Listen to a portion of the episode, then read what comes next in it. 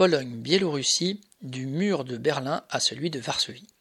Sous prétexte que le pays serait menacé par quelques milliers de migrants qui tentent d'y entrer depuis la Biélorussie, le gouvernement polonais a annoncé qu'il allait lancer la construction d'un mur de 180 km sur sa frontière.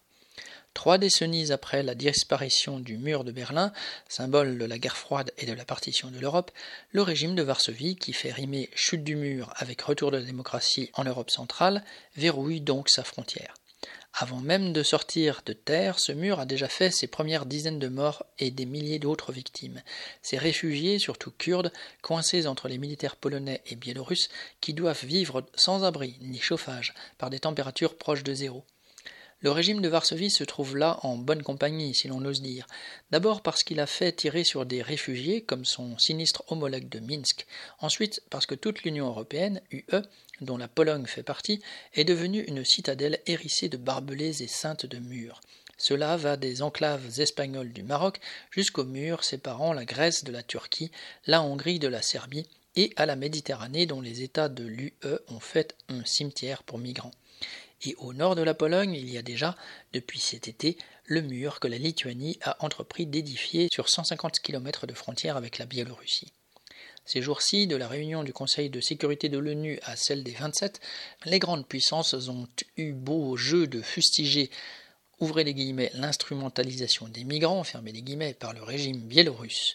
Son chef, le président Loukachenko, qui vient de mater sa propre population car elle osait contester sa réélection obtenue par la fraude, se moque bien sûr du sort des migrants.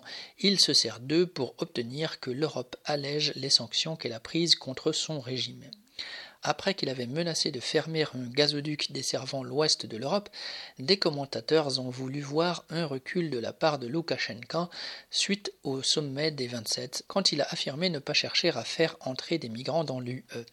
Il voudrait, dit-il, les renvoyer chez eux et discuter les modalités de ce renvoi avec l'UE. En réalité, derrière l'agitation de Loukachenko sur la scène internationale, ce que l'UE appelle son chantage, comme elle dénonçait en 2015 celui du président turc Erdogan à l'affût de migrants, il y a les tractations dans l'ombre, celles où s'activent les chancelleries et les diplomates. À l'époque, la Turquie avait fini par ne plus laisser de réfugiés arriver en Grèce, l'UE ayant payé Erdogan pour qu'il les retienne et depuis, les États dits démocratiques font silence sur les conditions dans lesquelles le régime turc les traite. Dans son bras de fer, avec en enjeu la peau des migrants, Loukachenko semble viser un tel arrangement, que l'UE cesse de le montrer du doigt, qu'elle recommence à lui accorder crédits et subventions en échange d'un strict contrôle frontalier avec, à la clé, l'ouverture de camps en Biélorussie. Après tout, l'UE a déjà conclu de tels accords pour bloquer les réfugiés hors de ses frontières, avec les dirigeants ukrainiens après la Seconde Guerre du Golfe, puis avec certains pays des Balkans en 2015, et il y en a encore été question cet automne lors du sommet entre l'Union et les Balkans occidentaux. La crise entre la Pologne et la Biélorussie va contribuer à balkaniser encore un peu plus l'Europe en renforçant les frontières de l'UE.